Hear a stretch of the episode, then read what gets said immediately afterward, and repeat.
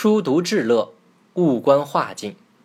善读书者，要读到手舞足蹈处，方不落全题；善观物者，要观到心融神洽时，方不泥迹象。这段话的意思是说，善于读书的人，要读到心领神会而忘形的手舞足蹈时，才不会掉入文字的陷阱；善于观察事物的人。要观察到全神贯注与事物融为一体时，才是不拘泥于表面现象而了解事物本质的人。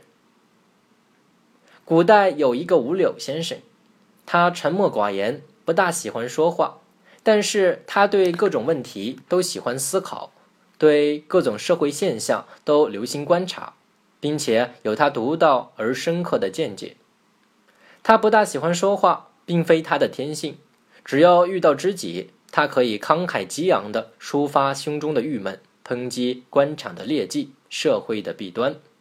他好读书，但不求甚解，一心领会它的精要之处。一旦解除了一个疑团，懂得了一些新的道理，便乐得手舞足蹈，有时甚至连饭都忘记吃了。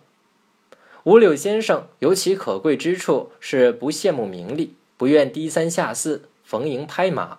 对那些仗势欺人、高高在上的官僚极为轻蔑鄙视，总是避而远之。由于他不愿与世俗相处，所以隐居故里。读书查物都存在一个方法论问题：读书只为装点门面或识文断字，只为吟风弄月或寻章摘句，就不可能得其精髓。经典之作固然是古圣先贤和学者专家的呕心沥血之作，但是书中言论未必适合每个人的情况。事物在发展，情况在变化，要辨明书中资料的真假，就要以求知求真，而不是死搬教条的态度去读书。正所谓“文者，情之动也；情者，文之基也。文乃性情之华。”情动中而发于外，是故情深而文精，气盛而化神，才智而气盈，气取胜而才见奇。